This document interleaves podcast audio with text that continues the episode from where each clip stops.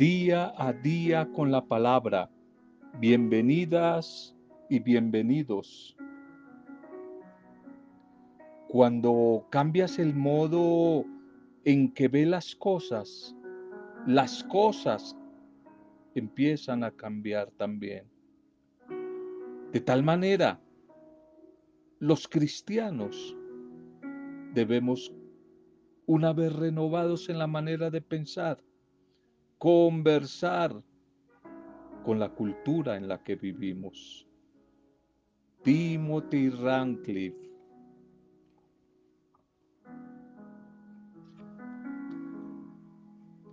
Un saludo a tu vida, un saludo a través tuyo y una bendición a cada familia, a tu familia, allí en casa, en este tiempo de confinamiento.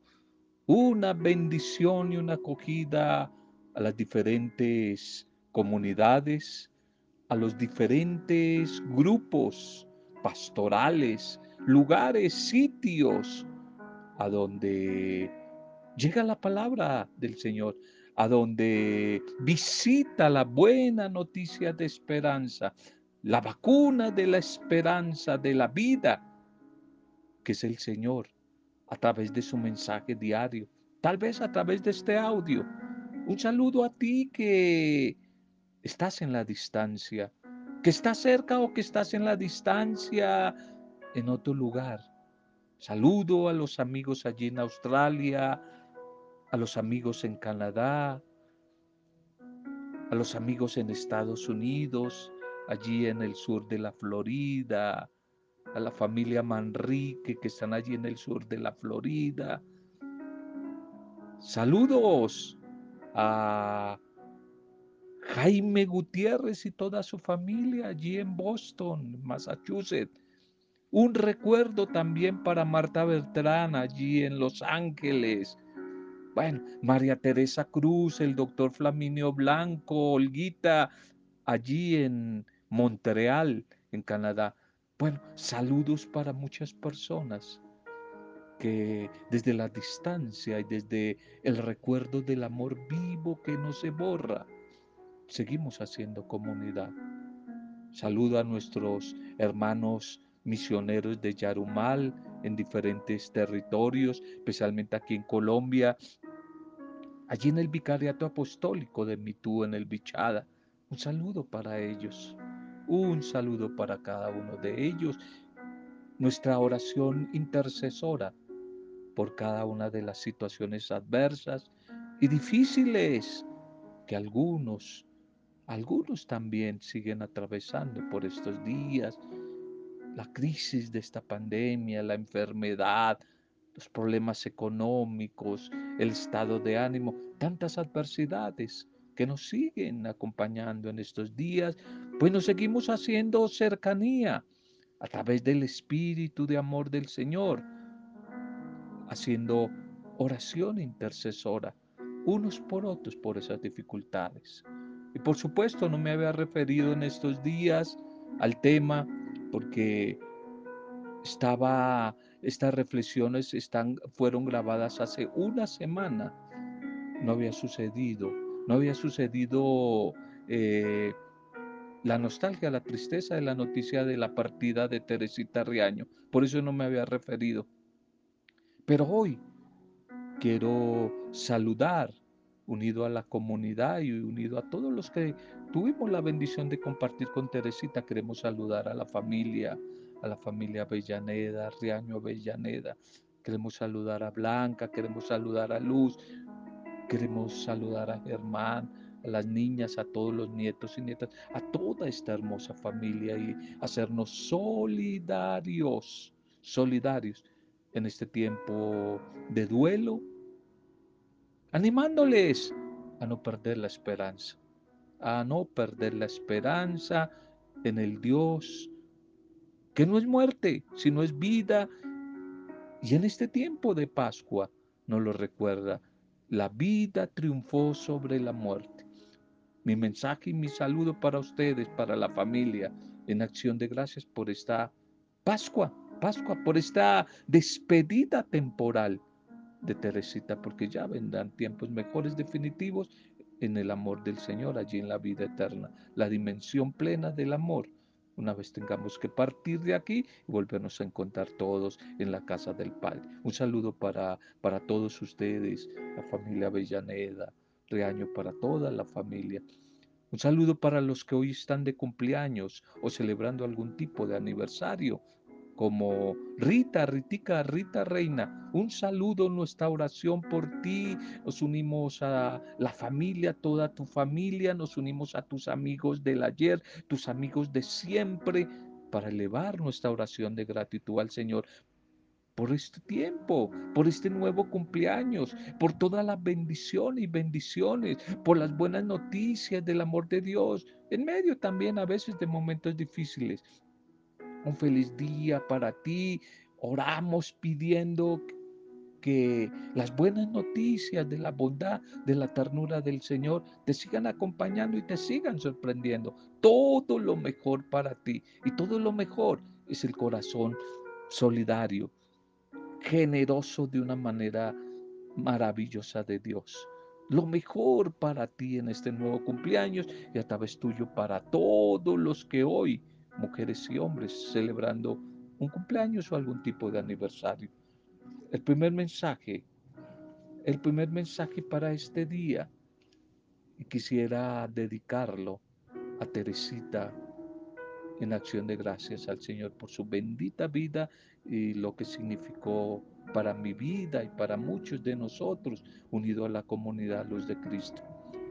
Quisiera dedicar este mensaje a ella y y a Luz, a Germán, a Blanca, este primer mensaje. Lo titulo, La vida es breve como una flor.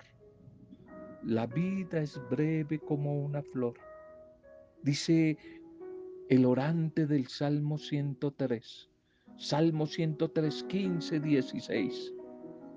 La vida del hombre es como la hierba sus días como la flor del campo.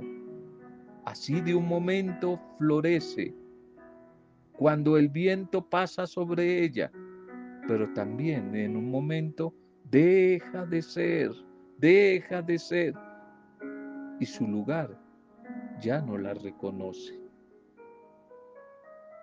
La vida es breve como una vida, por eso hay que saberla disfrutar, por eso hay que saberla invertir, por eso hay que saberla cuidar.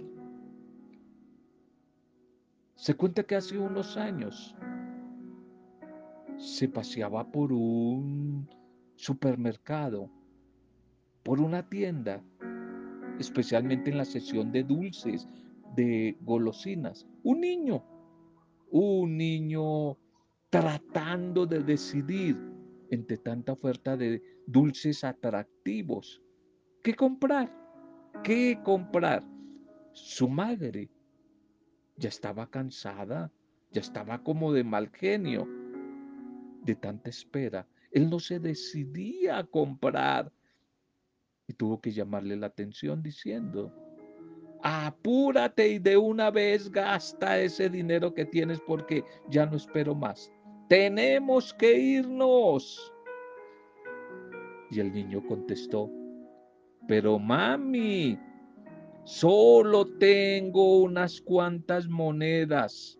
Son poquitas. Así que debo gastarlas con mucho cuidado. Tengo que gastarlas con mucho cuidado. Tú y yo, nosotros, también solo tenemos una sola vida para vivir. Una sola vida y debemos saberla administrar. Debemos saberla gastar con cuidado, quizás como Teresita. Si tuviéramos la oportunidad de tener 10 vidas más, 20 vidas más, podríamos darnos el lujo de gastar una de ellas en cada tontería, en cada locura, en cada placer, en, en, en buscar otras cosas pero solamente tenemos una sola vida y es corta, como nos decía el salmista. Aquí el salmista quiere subrayar la brevedad de la vida. La palabra del Señor, la escritura, la Biblia, usa ilustraciones como esta del Salmo de, hoy, del Salmo que les he propuesto, el Salmo 103, la vida de una flor. Una flor que es algo muy hermoso. Quizás como eh, una fábrica, un receptáculo del néctar, el néctar que produce la, la flor, que despide un aroma, un perfume muy agradable y que desempeña esta flor una función necesaria en la producción de nuevas semillas más adelante.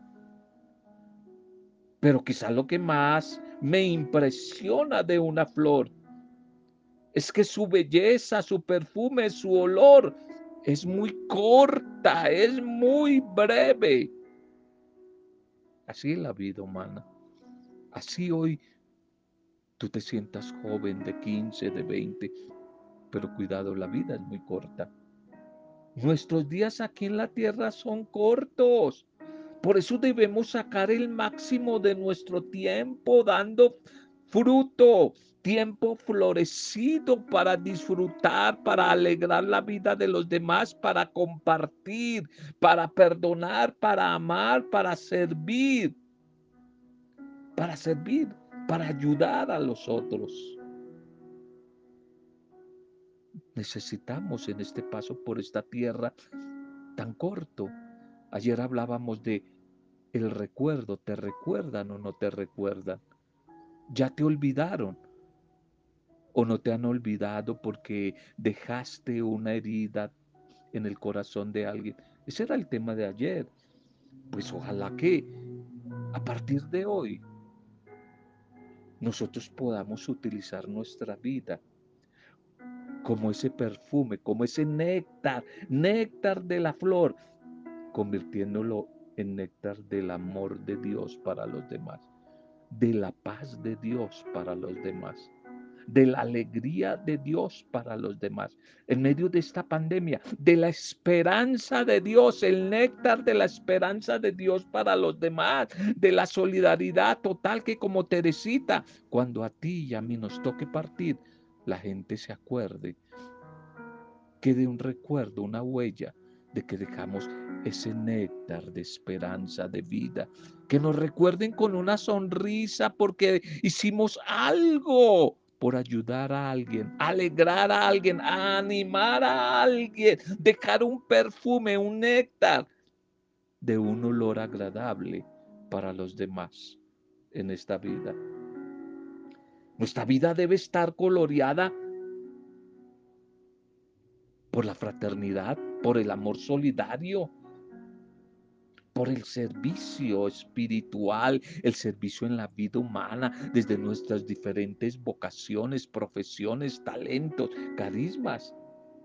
Recordando que se nos deja florecer, el Señor nos deja florecer para expresar el propósito de producir una nueva semilla una nueva semilla y el objetivo de esa semilla es llevar a otros a Cristo, llevar a que otros a través de mi estilo de vida, de mi estilo misericordioso de vida, se acerquen a Él, se acerquen a Cristo. No lo olvides, tu vida y mi vida, nuestra vida es muy breve. Hagámosla más hermosa para los demás hagámosla más hermosa. El usar tus días sabiamente puede marcar una diferencia eterna. Utilizar nuestros días sabiamente. La vida es muy corta. Hay que seguir corriendo, dice la carta a los hebreos en el capítulo 12.1. Corramos con paciencia la carrera que tenemos por delante, que al final el premio, la corona, se dará. Se dará a quienes, a los que lleguen a la meta. Lo que sucedió con Teresita. Teresita ha corrido la carrera de la vida, ha llegado a la meta, ahora ha ido a la presencia del Señor a recibir el premio, el trofeo, la corona de la vida eterna. Eso te va a pasar a ti. ¿Qué hacer entonces, Luz? ¿Qué hacer, eh, Blanca? ¿Qué hacer, Germán y toda la familia Riaño, eh, Avellaneda? Avellaneda Riaño. ¿Qué hacer? Y para todos nosotros, para Luz de Cristo, la comunidad de Teresita, ¿qué hacer? Y para todos los que escuchan ese mensaje y que están viviendo una etapa de duelo, seguir corriendo la carrera con un objetivo, llegar a la meta. Como Teresita, llegar a la meta, donde vamos a recibir el premio. Llegar, llegar a la meta. Tenemos por delante una carrera ánimo que necesitamos seguir corriendo. Nadie es demasiado viejo para no seguir corriendo esa carrera. Nadie es demasiado viejo para, en medio de las limitaciones de este tiempo de la pandemia, seguir sirviendo a Dios desde la distancia, así sea virtualmente, pero en el espíritu es muy real ese servicio, esa solidaridad. Debemos seguir creciendo, madurando, ayudando, sirviendo hasta el final de nuestros días. Que la hermana muerte, ojalá como sorprendió a Teresita, nos sorprenda a nosotros sirviendo, ayudando, colaborando. No desperdiciemos más nuestros días, nuestros años. No los sigamos desperdiciando. Hay alguien a que ayudar. Hay alguien, hay un servicio que prestar. Recuerdo en este momento la frase eslogan del minuto de Dios que la dejó el padre García Herreros. Que nadie se quede sin servir. Que nadie se quede sin servir. Que nos sorprenda la muerte sirviendo. Allí donde tú estás, en Canadá, en Estados Unidos o en el lugar donde estés. Hay que servir hay que prestar un servicio comenzando por los más cercanos. Que nadie se quede sin servir. Todavía hay mucho por hacer, familia Avellaneda. Todavía hay mucho por hacer, Luz Blanca y Germán. Así que para todos, para Luz de Cristo y para todos, recordamos a Teresita con cariño, con gratitud. Pero tenemos que seguir corriendo la carrera de la vida para llegar como ella un día a la meta. Con paciencia, con esperanza. Terminemos con firmeza esa carrera. Siempre es demasiado temprano. Demasiado temprano para dejar de trabajar. Es demasiado temprano y tú todavía tienes mucho por aportar y mucho para dar. Esta liturgia para este día. Nuestra liturgia para este día, titulémosla Misión y, visión, misión y visión de la primera comunidad. Según la primera comunidad, las comunidades cristianas que van naciendo allí en, eh, el oriente primitivo nacimiento, la flor, ahora que hablábamos de la iglesia, la iglesia naciente. Esa tiene muy clara esa, esa iglesia naciente, eh, fruto de, de la acción de Jesús resucitado a través de su espíritu, tienen clara su misión y su visión para la vida. La primera lectura para hoy Hechos capítulo 12, ya vamos en el capítulo 12, 24 en adelante hasta el 13, 5. Hechos 12, 24 en adelante hasta el capítulo 13, 5. La palabra del Señor se extendía, cundía y se propagaba por todo lado, nos va a decir esta primera lectura. El Espíritu del Señor en esta pequeña comunidad primitiva y la gran manifestación acción de Él mismo sobre la vida de cada mujer y de cada hombre que se ha iniciado en Pentecostés, pero que va creciendo día a día, fortaleciéndose y perfeccionando la obra del Señor resucitado en cada comunidad. Y el texto de hoy nos narra un acontecimiento que es como todo en la iglesia, en la comunidad, que tiene por un lado, no hay que olvidar eso, una parte divina porque viene de Dios, es guiada por Dios, por su Espíritu, pero, importante, se olvida es humana, es humana. Y si es humana, es imperfecta. Y si es humana, comete errores. Esa es la mezcla. Y eso es ser santo. La santidad es una sumatoria de lo bueno, de lo divino, pero también de lo humano. En toda persona, Jesús en el Evangelio va a decir, hay algo de trigo, lo bueno, pero también hay algo de cizaña. No hay persona tan buena que solo sea trigo, pero tampoco hay persona tan mala que, sea, que todo sea cizaña. La santidad es la mezcla del trigo con la cizaña. Y eso sucedía en la primera comunidad. Y aquí aparece un personaje muy interesante, Bernabé. Bernabé que va a ser el gran compañero de Saulo. Saulo que ya lo vimos en los capítulos anteriores, su, su acercamiento, su conversión al Señor. Saulo que había sido perseguidor de la iglesia, y muchos sentían todavía desconfianza hacia él. Muchos de los líderes de la comunidad todavía le tenían dudas acerca del testimonio de Pablo.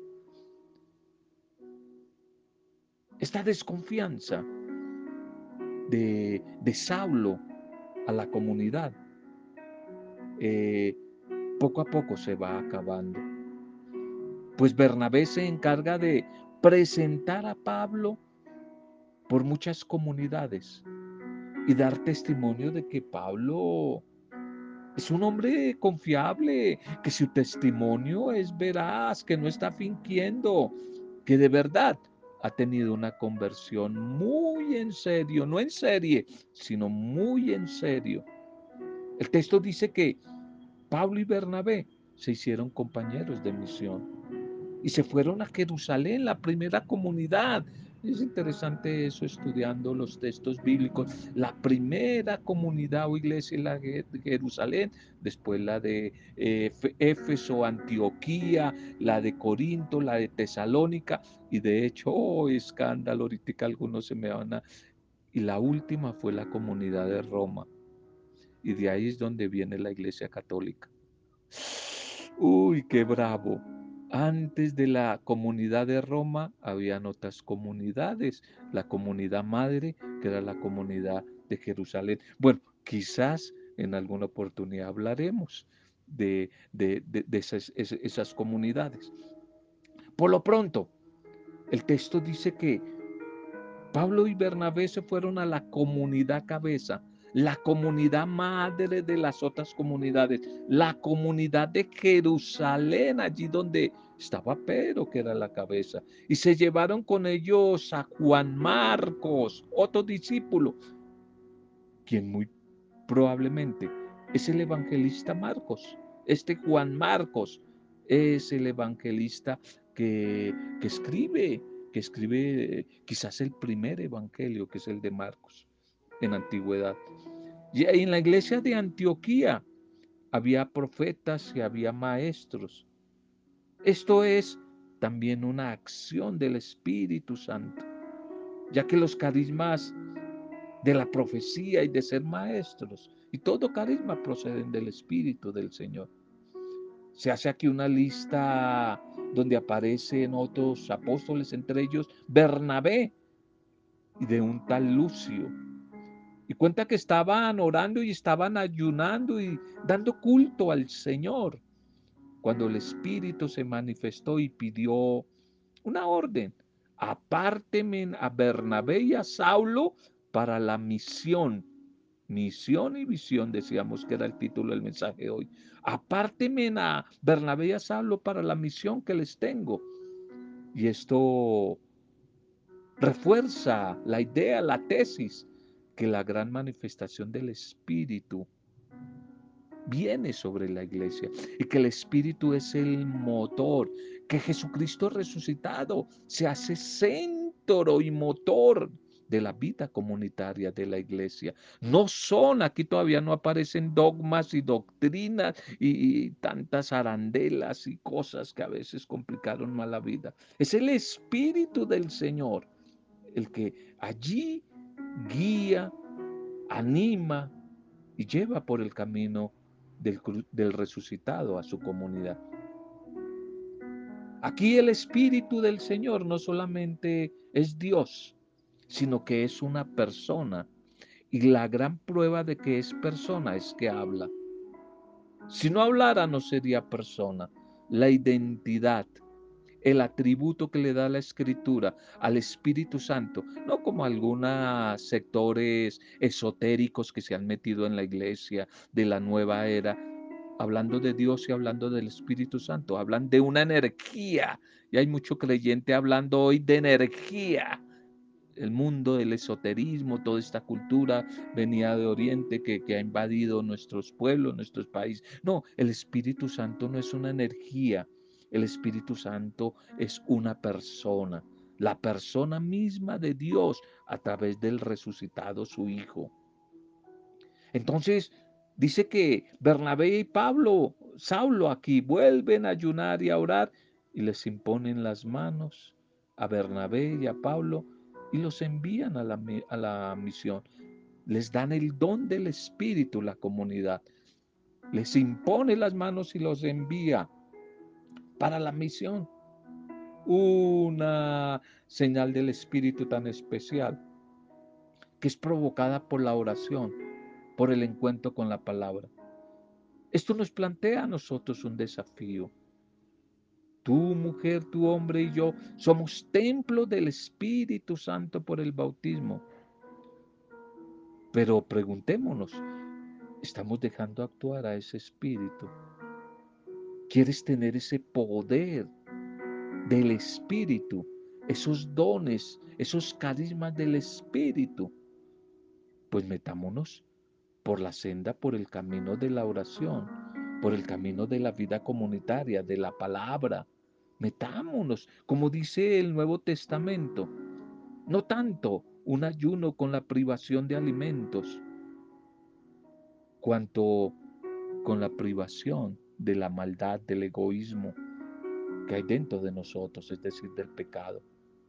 Oración y ayuno, especialmente ayuno en el Nuevo Testamento, es sinónimo de conversión, no de aguantar hambre, no de aguantar hambre, es sinónimo de cambio, de deseo de renovación. Eso es. Eh, orar, ayunar, dejarse guiar por el viento nuevo del Espíritu Santo es eh, asumir el proyecto de Jesús, renunciar al ego, a la violencia, al mal genio, a la discriminación, a la injusticia. Por eso necesitamos optar por una vida desde el Espíritu. El Salmo para hoy, el Salmo 67, 66. El Señor tenga piedad y nos bendiga, ilumine su rostro sobre nosotros. Va a cantar el orante de este Salmo que nos propone una alabanza a todas las naciones de la tierra que eleven un canto de alabanza al Señor, porque Él es el que gobierna la tierra. Lo que proclama, lo que dice el Salmo, en palabras sencillas y también tal vez en imágenes propias del Oriente Medio, la cultura de esa época, es una realidad para hoy, para siempre. La tierra entera se alegra y canta cuando el Señor es el sumo gobernante, cuando el Señor es el que rige las vidas y la historia de los pueblos. El Evangelio para hoy, Juan 12, 44, 50. El que cree en mí no cree en mí, sino en el que me ha enviado. Vamos, venimos del discurso de Jesús, del buen pastor. No lo olvides. Jesús, buen pastor, y esa declaratoria del Evangelio de Juan de lo yo soy de Jesús. Había dicho, yo soy la puerta, yo soy el pastor, eh, yo soy la luz del mundo. Eh, en el capítulo 6 la semana pasada nos había dicho, yo soy el pan vivo bajado del cielo. En el capítulo 11, en torno a la resurrección de Lázaro, nos va a decir, yo soy la resurrección y la vida. En el capítulo 14 de Juan nos va a decir, en el verso 6, yo soy el camino, la verdad y la vida. En el capítulo 15 de San Juan nos va a decir, yo soy la vida verdadera. Los famosos yo soy de Jesús. Estamos en el contexto Semana del Buen Pastor. No lo olvides, yo soy el buen pastor. Yo soy el buen pastor. El que cree en mí, no cree simplemente en mí, sino en el que me ha enviado. Y el que me ve a mí, ve también al que me ha enviado. Le dijo a Felipe, ¿quieres conocer a Dios? Pues mírame a mí. Soy yo el que me ve a mí, ve al Padre. Yo soy el camino para ir al Padre. Podemos tal vez titular este pasaje como del enviado. El tema del enviado, eso significa la palabra apóstol, enviado. Porque el Señor se presenta como el enviado del Padre y presenta a ese Padre. A veces como el que me envió a mí. Podemos considerarlo también en Juan como la teología del enviado. La teología del enviado, esta palabra enviado que en arameo se dice Siloé. ¿Recuerdas allí el tema de la piscina de Siloé? Significa Siloé enviado. Este es un concepto propio de la lengua bíblica. Enviado no significa solamente el mensajero, aquel que recibe una orden, una misión para hacer algo, ser el ministro de alguien, por ejemplo. Enviado en el sentido del Evangelio de Juan. Significa aquel que hace presente al que lo envía. De modo que cuando alguien está viendo a Jesús, no es a Jesús a quien ve, sino al Padre. Esto es propio del Evangelio de Juan. Recordemos en el capítulo 14, verso 8, allí, Felipe, el que me ve a mí, ve al Padre, ya lo habíamos dicho. Cuando alguien escucha las palabras de Jesús, está escuchando las palabras del Padre. Y cuando alguien contempla las acciones de Jesús, está contemplando las acciones del Padre. Y cuando rechaza a Jesús, no es a Él, es la palabra del Padre a la que está rechazando. Esta dinámica del enviado de Siloé se va a prolongar a lo largo de toda la historia de la iglesia. El Señor más adelante va a decir, el que a ustedes oye, a mí me oye, y al que ustedes desprecian, a mí me desprecia. Pero el Evangelio tiene una dinámica, un dinamismo, más allá de lo que significa la presencia del enviado. Habla de lo que Él trae, de lo que Él anuncia. La liberación, la salvación y nunca la condenación la salvación y liberación. El Señor no vino a condenar a nadie, por favor, no vino a condenar a nadie, vino a salvar a todos. Otra cosa es que algunas personas no quieran ser liberadas y salvadas. Ellas son las que se condenan, no Dios. El Jesús, el Señor, vino a liberar y a salvar, a transformar, a perdonar. El que crea en Cristo como Teresita Reaño, tiene vida eterna. Yo he venido a dar la vida y la vida en abundancia, dice Juan 10:10. Bien, oremos, démosle gracias al Señor por el mensaje de hoy. Pidámosle que esa palabra de hoy se convierta en un instrumento de cambio, de renovación, de transformación para ti que me escuchas, para mí el primero que nos haga personas nuevas, personas que nos libere del egoísmo, de la, de la maldad. Pidámosle al Señor que su palabra, esa palabra del enviado del Padre, que es Jesús, traiga la vida del Espíritu, la vida de renovación en la manera de pensar, en la manera de ver el mundo, de sentir, de hablar, a través del Espíritu. Señor, gracias por tu palabra, la palabra que hoy nos has regalado. Señor, que esa palabra sea una semilla, una semilla que transforme nuestra vida. Deseamos en el primer mensaje dedicado a Teresita, una semilla que como una flor es muy corta. La vida es muy corta, por eso toca saberla valorar, apreciar, agradecer, disfrutar y compartir como Teresita con los demás.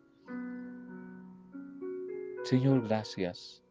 Gracias. Yo sé que al igual que Bernabé y Pablo, Saulo de Tarso, tú tienes para cada persona, mujer y hombre, que escucha este mensaje. Y para mí tienes una misión, una misión en esta vida, una misión, una tarea Yo te pido, Señor, que a través de tu Espíritu, ellas y ellos y yo podamos descubrirla, tenerla clara. ¿Cuál es esa misión que tú tienes para nosotros, al igual que la misión que separaste a través del Espíritu? Sepáreme a Pablo y a Bernabé para la misión que yo les tengo. Señor, por favor, que la tengamos claro en nuestra mente y que no nos metamos en terrenos ajenos donde tú nunca nos has pedido que hagamos tal o cual cosa. Y a veces decimos, es que el Señor me envió, el Señor, no, y tú no me has pedido eso.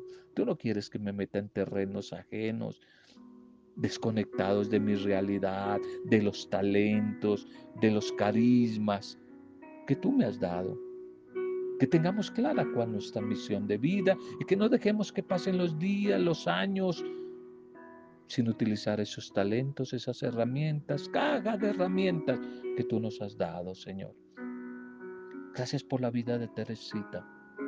Gracias por prestárnosla un tiempo y colocarla en nuestro camino para alegrarnos, para edificarnos, para bendecirnos.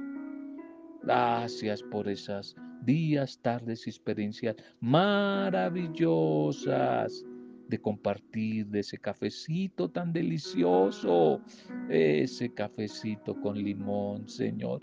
Tanta generosidad, su sonrisa, tanta generosidad compartiendo en su casa la pequeña comunidad. La comunidad, la pequeña, la comunidad de la casa, allí en, en, el corazón de Teresita más que en su lugar, en su corazón. Gracias, gracias por ella y gracias por haberla llamado a tu presencia. Gracias por hacerla partícipe del reino eterno, tu cielo, el Edén. La palabra Edén significa delicias, manjares, Gracias por hacer a Teresita partícipe de ella. Hoy gracias por el cumpleaños de Rita. Pedimos tu bendición. Primero nuestra gratitud, pero pedimos tu bendición para ella. Oramos por la familia de Teresita, Blanca, Germán y Luz, por la comunidad intercesora Luz de Cristo en esta etapa de duelo en la que nos hemos sumergido, pero con la esperanza de que tú, Señor resucitado, eres la vacuna de la vida.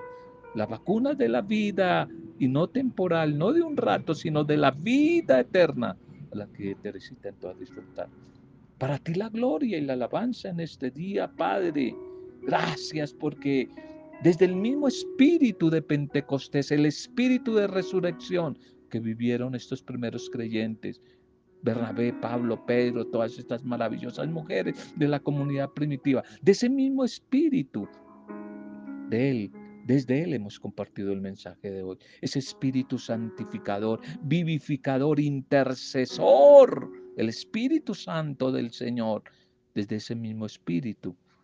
Hemos compartido para gloria, alabanza y adoración. Solo adoramos a ti, la Trinidad, a ti, Padre, en el nombre de Jesucristo el Señor. Jesucristo el Señor, buen pastor. Jesucristo el Señor, resurrección y vida eterna. En el nombre de Él, con acción de gracias y alabanza. En compañía de María, nuestra buena madre, la discípula perfecta, hemos compartido el mensaje de hoy. Amén. Roberto Zamudio de Día a Día con la Palabra.